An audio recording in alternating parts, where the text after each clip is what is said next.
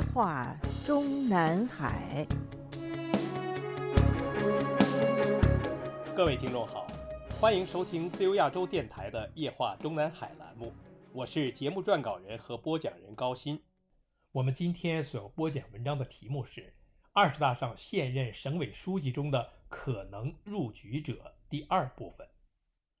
我们本专栏的上篇文章中介绍了中共现任省委书记中的五十后中，与楼阳生同样被评论人士看好在二十大上入局前途者，当属现任贵州省委书记一九五九年底出生的白族女性单一勤。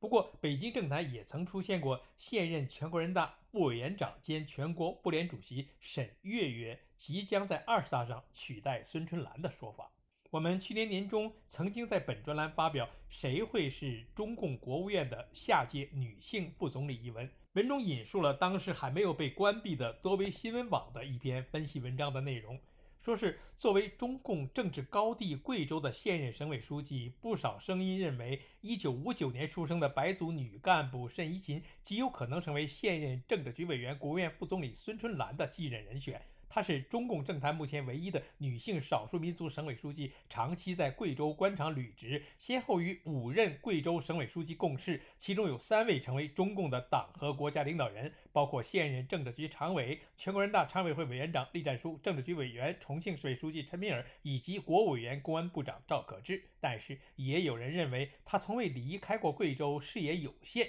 但是目前来看，她是最接近中共二十大政治局女性高官的候选人。除了中共大外宣，内地官媒也对这个申一勤给予特别的关注。有内地的中共官媒刊登了《中国现任唯一女省委书记申一勤创造多项纪录》一文，对此女进行了详细的追踪报道。说是二零一七年九月，申一勤履新贵州省的代省长，凭此职位顺利进入十九届中央委员序列。二零一八年一月去代转正，在二零二零年十一月晋升贵州省委书记之前，他担任贵州省省长已经两年多。文中说。令人关注的是，目前申一勤是中国三十一个省份中唯一一个女性的省级党委书记，同时她也是中共建政以来贵州第一位女省长、第一位白族出身的省长，也是一九九三年以来贵州首位本省出身的省长。此外，申一勤还是中共建政以来第四位女性省级党委书记，此前三位分别是前河北省委书记吕玉兰、前江西省委书记万绍芬以及。分别于2009年担任了福建省委书记和2012年担任天津市委书记的孙春兰。孙春兰出任天津市委书记是与晋升政治局委员同时。不过，我们在去年年中的这篇预测文章中也已经指出，早在上个世纪八十年代初，即已经在贵州当地受到广为关注的白族女大学生出身的申一勤，从二零零七年开始就晋升为贵州省委常委，开始享受部省部级待遇，至今已是十七、十八两届中央候补委员和十九届中央委员，在同龄干部中也称得上资格甚老。但是，这资格甚老也只是相对而言，至少不能与沈月月相提并论。相比于沈一勤，只比他年长两岁的沈月月的政治履历就资深太多了。当年胡锦涛接班之前，以中央政治局常委身份分管中央组织工作时，即对时任团省委书记沈月月大力培养，令他从1998年开始，以他的家乡浙江省的省委组织部的副部长身份进入省委常委。这一来，一九五七年出生的沈月月，四十一岁上就开始享受部省部级待遇了。接下来的沈月月，从浙江省委组织部部长、省委副书记，再到中央组织部副部长和正部长级的。中央组织部常务部部长，从二零一三年三月开始成为部国级领导人，连续担任了两届全国人大常委会副委员长兼中华全国妇女联合会主席职务，至今。所以，虽然至今已经是十五、十六两届中央候补委员和十七、十八、十九三届中央委员的沈月月，与中共政坛内的绝大部分同龄者相比，是因为担任共青团干部的原因，赢在了起跑线上。但是，他在习近平以中央政治局常委在胡锦涛手下分管党务工作的那五年时间里，以当时的中央组织部常务副部长身份对习近平言听计从。据说时常会越过时任中组部部长李元朝，直接向习近平请示和汇报工作。博取了习近平的欢心，继而在提名十二届人大常务委员会领导机构组成人员的过程中，习近平十分情愿地附和了胡锦涛对沈月月的提名。如此说来，有理由相信，习近平当局在提名新一届中央领导机构候选人过程中，应该会把明年三月即任满两届全国人大副委员长的沈月月与单一勤放在一起考虑，不排除有二十届中央政治局里同时出现两个女性代表的可能性，就如十八届中央政治局里同时有刘延东和孙春兰两个女性代表一样。同时，也不排除沈月月入局接替孙春兰，而单一勤。虽不能入局，但可以从明年三月开始接替沈月月的现任职务及全国人大的女性副委员长兼全国妇联主席的可能。这两种可能性，也许是第二种的几率稍大。中共政权治下的中华全国妇女联合会和中华全国总工会的主席都是副国级配置，历任主席中。只有康克清一任，同时是全国政协副主席，其他都是全国人大的副委员长。也就是说，在历届全国人大里，有一名兼任全国妇联主席的女性党内副委员长已成标配。而如果由单一勤接替沈月月出任这一职务的话，也还多了一个好处，就是他单一勤同时还可以成为全国人大常委会里的少数民族代表之一。去年年中，我们在本专栏发表过最有可能晋升部国级的几位女性中央委员一文，文中预测的沈月月的全国人大女性副委员长的继任人选，首推中共蒙古王的后代布小林。很不幸的是，这位布小林后来突然病倒在内蒙古自治区政府主席的领导岗位上，日后便被免职。现如今，这个布小林连二十大的党代表都没有被安排，其政治生命看来已经不可能被起死回生了。总之，在通盘考虑二十届中央政治局和明年政府领导人换届人选的过程中，上海符合年龄的沈月月，在不可能连任三届全国人大委员长的前提下。是否能够成为下届政治局委员中的女性代表，将是一大看点。当然，已经在高层人事安排方面一再不按牌理出牌的习近平，在即将召开的二十大上，干脆不再给新一届政治局里安排女性代表的可能性虽然不大，但是不再给下届国务院内阁里安排女性副总理的可能性则是有的。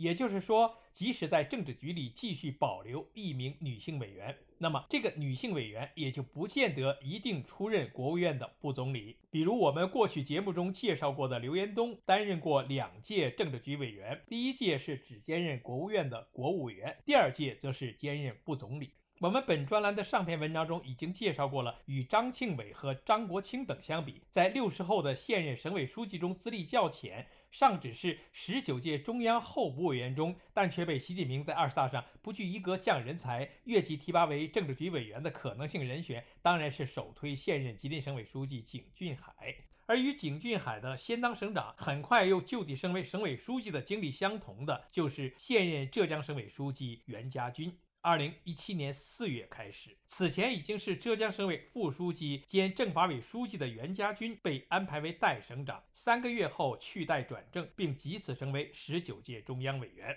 担任省长三年时间后，袁家军于二零二零年八月被就地升任省委书记。此后的袁家军几乎被外界一致看好为二十大上入局的最有力竞争者之一。理由之一是其所谓“航天少帅”的科技官僚背景，比如华尔街电视就曾以“科学家进入二十大政治局，习近平重用军工系承载国运”为新闻标题，内容中把袁家军称之为最有分量的省委书记。理由之二是自称高级知识分子的袁家军的马屁功，在所有中共地方党政大员中堪称佼佼者。最新的经典之作是今年八月底新华社报道文章。袁家军以实际行动迎接党的二十大胜利召开中援引的袁家军在浙江省委理论学习中心组举行的深入学习贯彻习近平总书记在省部级主要领导干部专题研讨会上的重要讲话精神和习近平谈治国理政第四卷推动全省上下奋力推进两个先行以实际行动迎接党的二十大胜利召开专题学习会上的讲话内容吹嘘。习近平总书记在省部级主要领导干部专题研讨会上的重要讲话与《习近平谈治国理政》第四卷，都展现了习近平新时代中国特色社会主义思想开辟的新境界实现的新飞跃，体现了习近平总书记的崇高思想境界。大国领袖风范和强大人格力量，并誓言要持续淬炼紧跟总书记的政治忠诚，保持奔进新征程的政治定力，展现建功新时代的政治担当，在深学笃行中更加坚定不移地做两个确立的忠诚拥护者，两个维护示范引领者。至于理由之三，我们也是道听途说，那就是袁家军的十八大上的中委、候补委落选，反而激发了十五大中委候补委员中得票最少者习近平提拔和重用袁家军的强烈意志。却原来与我们上篇文章中较详细介绍过的张庆伟共有所谓“航天少帅”之称的袁家军，比1961年出生的张庆伟年轻一岁，但入读大学晚了两届。